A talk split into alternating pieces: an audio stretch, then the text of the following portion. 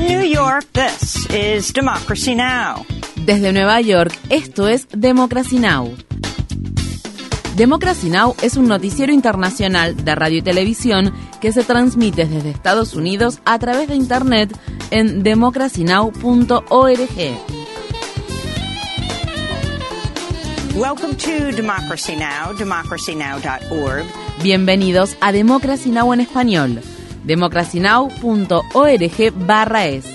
El informativo de Guerra y Paz con Amy Goodman.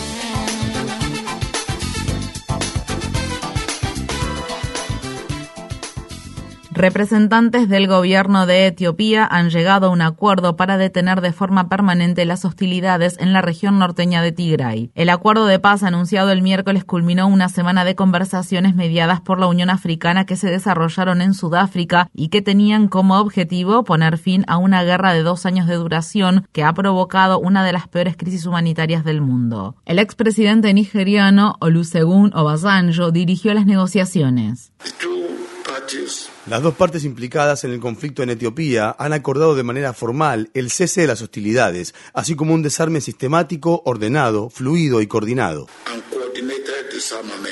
Todas las partes involucradas en el conflicto bélico en Tigray han sido acusadas de cometer crímenes de guerra. Las negociaciones de paz no incluyeron a Eritrea, cuyas fuerzas armadas respaldaron la ofensiva inicial del gobierno etíope en Tigray. Las fuerzas armadas eritreas han sido acusadas de masacrar a cientos de civiles y de otros crímenes de guerra, como violaciones, agresiones sexuales y saqueos a escala generalizada. Las Naciones Unidas afirman que 5,2 millones de personas en Tigray necesitan asistencia humanitaria de manera urgente. Según algunas estimaciones, unas 800.000 personas han muerto como resultado del conflicto en Tigray, que estalló hace exactamente dos años. En Ucrania, la central nuclear de Zaporilla ha vuelto a perder la conexión eléctrica con la red principal del país después de que nuevos combates dañaran líneas de alta tensión de la planta. La empresa estatal operadora de las centrales nucleares ucranianas culpó a Rusia de la desconexión y afirmó que la central de Zaporilla tuvo que recurrir una vez más a generadores diésel de emergencia para evitar una catástrofe radiactiva. El Consejo de Seguridad de la ONU rechazó este miércoles una propuesta presentada por Rusia para iniciar una investigación sobre las afirmaciones infundadas de que Ucrania y Estados Unidos están llevando a cabo operaciones biológicas militares en violación de una convención internacional. La propuesta de Rusia solo obtuvo el apoyo de China, otros miembros del Consejo de Seguridad votaron en contra o se abstuvieron. El secretario de Estado de Estados Unidos, Anthony Blinken, y otros altos diplomáticos del G7 se reúnen este jueves en Alemania para debatir sobre el apoyo a Ucrania. El Pentágono confirmó que personal militar estadounidense en servicio activo está desplegado en Ucrania y ha reanudado las inspecciones in situ para evaluar las reservas de armamento. Estas fueron las palabras expresadas por el general de la Brigada de la Fuerza Aérea de Estados Unidos, Pat Ryder. Según la información que yo tengo, el personal militar estadounidense estaría muy lejos de las zonas donde se están llevando a cabo cualquier tipo de acciones en el frente de batalla. Para eso confiamos en las Fuerzas Armadas ucranianas y en otros socios. Hemos sido muy claros acerca de que no hay fuerzas de combate estadounidenses en Ucrania, no hay militares estadounidenses realizando operaciones de combate en Ucrania. Se trata de personal que está asignado para llevar a cabo la cooperación y la asistencia en materia de seguridad como parte de la Oficina del Agregado de Defensa. Uh,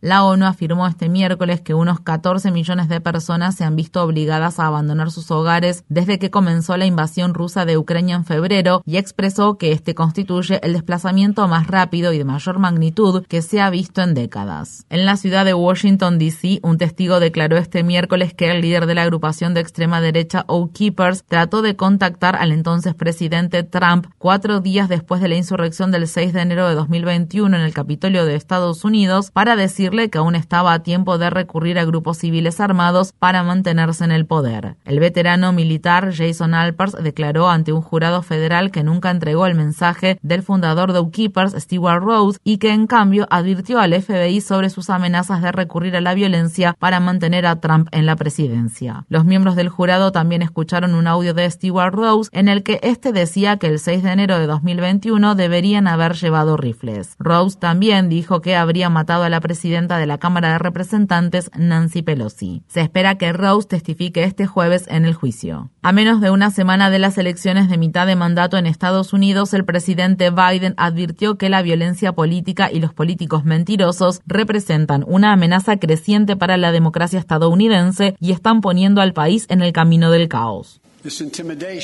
Estos actos intimidatorios y de violencia contra demócratas, republicanos y funcionarios no partidistas que simplemente hacen su trabajo son la consecuencia de las mentiras dichas para obtener poder y ganancias, mentiras maliciosas sobre teorías conspirativas que se repiten una y otra vez para generar una espiral de ira, odio, virulencia e incluso violencia. En este momento tenemos que confrontar esas mentiras con la verdad. El futuro mismo de nuestro país depende de ello. Biden dijo estas palabras durante un discurso que pronunció este miércoles en horario estelar desde la estación ferroviaria Union Station de Washington, D.C. El presidente estadounidense no mencionó el nombre de Donald Trump, pero dijo que las mentiras del expresidente acerca de que las elecciones presidenciales de 2020 fueron ganadas de forma fraudulenta provocaron hechos de violencia contra funcionarios electorales y eventos trágicos como la insurrección del 6 de enero de 2021 y el ataque ocurrido la semana pasada contra Paul Pelosi, esposo de la presidenta de la Cámara de Representantes, Nancy Pelosi. Según el periódico The New York Times, más de 370 republicanos que se presentan como candidatos en las elecciones de mitad del mandato han cuestionado o negado el resultado de las elecciones presidenciales de 2020. Nuevos correos electrónicos obtenidos por el Comité de la Cámara de Representantes de Estados Unidos que investiga la insurrección del 6 de enero de 2021 revelan que el equipo legal de Trump veía al juez de la Corte Suprema Clarence Thomas como su única oportunidad para revocar la derrota electoral de Trump en las elecciones presidenciales de 2020. Los abogados del expresidente querían orquestar un plan para lograr que Thomas pusiera en duda el conteo de votos del estado de Georgia antes del 6 de enero de 2021, fecha en que el Congreso de Estados Unidos iba a certificar los resultados electorales. El plan contaba con el apoyo del abogado de Trump, John Eastman, quien también le aconsejó al expresidente de que no debía mentir sobre la existencia de pruebas de fraude electoral en Georgia. No tengo ninguna duda de que algún fiscal de distrito o fiscal federal irá duramente tras el presidente y sus abogados una vez que termine todo esto, escribió Eastman. En Estados Unidos, el candidato republicano a gobernador de Wisconsin, Tim Michaels, amenazó con un mandato republicano permanente en ese estado si él gana las elecciones. Los republicanos nunca perderán otras elecciones en Wisconsin después de que yo sea elegido gobernador.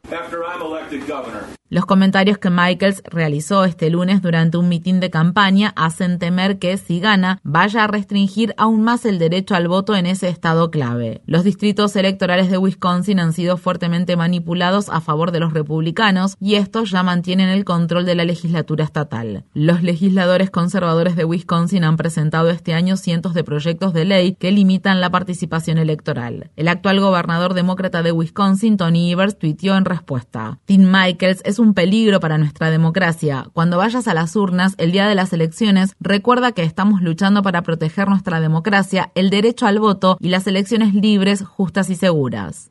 Fiscales federales de Estados Unidos han otorgado inmunidad a un colaborador cercano del expresidente Trump a cambio de su testimonio. Cash Patel comparecerá ante un gran jurado federal para responder preguntas sobre el manejo inadecuado de documentos clasificados por parte de Trump. Esto ocurre luego de que agentes del FBI registraran en agosto la residencia Mar-a-Lago de Trump e incautaran cientos de documentos, entre ellos muchos marcados como ultrasecretos. Patel había afirmado anteriormente que Trump desclasificó los documentos cuando dejó la presidencia. Mientras tanto, algunos de los principales estrategas republicanos esperan que el fiscal general de Estados Unidos, Merrick Garland, presente una acusación contra el expresidente Trump dentro de los 60 a 90 días posteriores al día de las elecciones de mitad de mandato. El periódico de Hill reveló la noticia e informó que la acusación probablemente estará relacionada con una posible violación a la ley de espionaje por parte de Trump en relación con los documentos incautados en La Reserva Federal de Estados Unidos ha aprobado un nuevo aumento de los tipos de interés, el más alto desde la década de 1980. El miércoles el presidente de la Reserva Federal, Jerome Powell, anunció el cuarto aumento consecutivo de 0,75 puntos porcentuales y advirtió que quizás se tengan que implementar futuros aumentos de las tasas de interés. Powell manifestó que el objetivo general de la Reserva Federal sigue siendo controlar la inflación, aunque reconoció que es probable que los aumentos de las tasas desencadenen recesión. Mis colegas y yo estamos firmemente comprometidos en volver a situar la inflación en nuestro objetivo del 2%. Tenemos las herramientas y la determinación que se necesita para restaurar la estabilidad de los precios a las familias y las empresas estadounidenses. Las medidas adoptadas por la Reserva Federal han llevado las tasas hipotecarias a su nivel más alto en 20 años y amenazan con poner fin a un periodo de desempleo históricamente bajo. Liz Schuller, presidenta de la Federación Estadounidense del Trabajo, y Congreso de Organizaciones Industriales expresó, las medidas para lograr el objetivo de reducir la inflación no deberían recaer en los trabajadores, sino en las corporaciones que están obteniendo ganancias récord. En los territorios palestinos ocupados, dos palestinos murieron a manos de las Fuerzas Armadas israelíes en dos incidentes separados. En Cisjordania, militares israelíes mataron a disparos a Daoud Mahmoud Khalil Rayan, de 42 años, mientras allanaban la casa de un hombre acusado de embestir con su automóvil a un soldado israelí. Mientras tanto, en el otro incidente, las autoridades israelíes en la zona ocupada por Israel de Jerusalén Oriental afirman que mataron a disparos a un hombre palestino que había apuñalado y herido levemente a un oficial de policía. Esto ocurre al tiempo que Benjamín Netanyahu está a punto de recuperar su antiguo cargo como primer ministro después de que el recuento de los últimos resultados de las elecciones en Israel mostraran que su coalición de extrema derecha tiene una ventaja casi insuperable. El ex primer ministro de Pakistán, Imran Khan, resultó herido de bala durante un mitin que se llevaba a cabo en la provincia de Punjab. Los partidarios de Khan afirman que este logró sobrevivir al intento de asesinato, pero que resultó herido en una pierna. Imran Khan, quien fue destituido del poder en abril, había comenzado hace seis días una marcha de gran repercusión desde la ciudad de Lahore hasta la ciudad de Islamabad para instar al gobierno a celebrar elecciones anticipadas. En Estados Unidos, en el estado de Florida, una jueza condenó a cadena perpetua sin posibilidad de libertad condicional a Nicholas Cruz, el joven que mató a 17 personas en un tiroteo masivo ocurrido en 2018 en la escuela secundaria Marjorie Stoneman Douglas de la ciudad de Portland. Antes de la sentencia del miércoles, las personas sobrevivientes y las familias de las víctimas tuvieron la oportunidad de confrontar directamente a Cruz en la sala del tribunal. Estas fueron las palabras expresadas por Samantha Fuentes, una ex compañera de clase de Cruz que sobrevivió a la masacre. Eras una persona intolerante y llena de odio, que portaba un rifle AR-15 y tenía complejo de Dios. Todavía lo eres, pero ahora no tienes el arma. Es posible que hayas engañado a todos los demás, pero no a mí, porque esto es personal. El racismo no es una enfermedad mental. Los manifiestos y los planes perfectamente organizados y articulados no son característicos de las personas enfermas o mentalmente desquiciadas. Samantha Fuentes y otras personas sobrevivientes del ataque se han convertido en destacados activistas en defensa del control de armas de fuego. En la ciudad estadounidense de Jackson, estado de Mississippi, funcionarios federales y estatales han declarado que el suministro de agua de la ciudad cumple con los requisitos de la ley de agua potable segura. Esto ocurre tras una advertencia de hervir el agua en Jackson que duró casi siete semanas después de que las inundaciones en el río Pearl provocaran una falla en todo el sistema de suministro de agua potable de la ciudad en agosto. El lunes, cientos de residentes de Jackson se manifestaron frente a la residencia del gobernador para exigir que el estado de Mississippi rinda cuenta por la crisis en el abastecimiento de agua. La protesta fue encabezada por el obispo William Barber, copresidente de la campaña de los pobres. La mayoría de las comunidades de color de bajos ingresos son relegadas a sufrir las devastadoras consecuencias de un sistema de suministro de agua anticuado y deteriorado.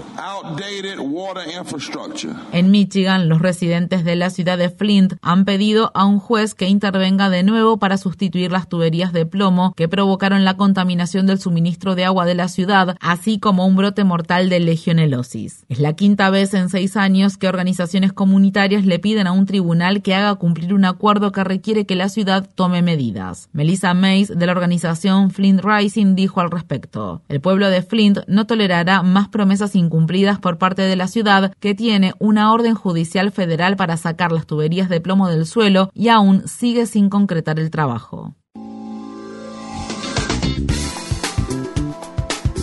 Infórmate bien. Visita nuestra página web democracynow.org/es. Síguenos por las redes sociales de Facebook, Twitter, YouTube y SoundCloud por Democracy Now! es.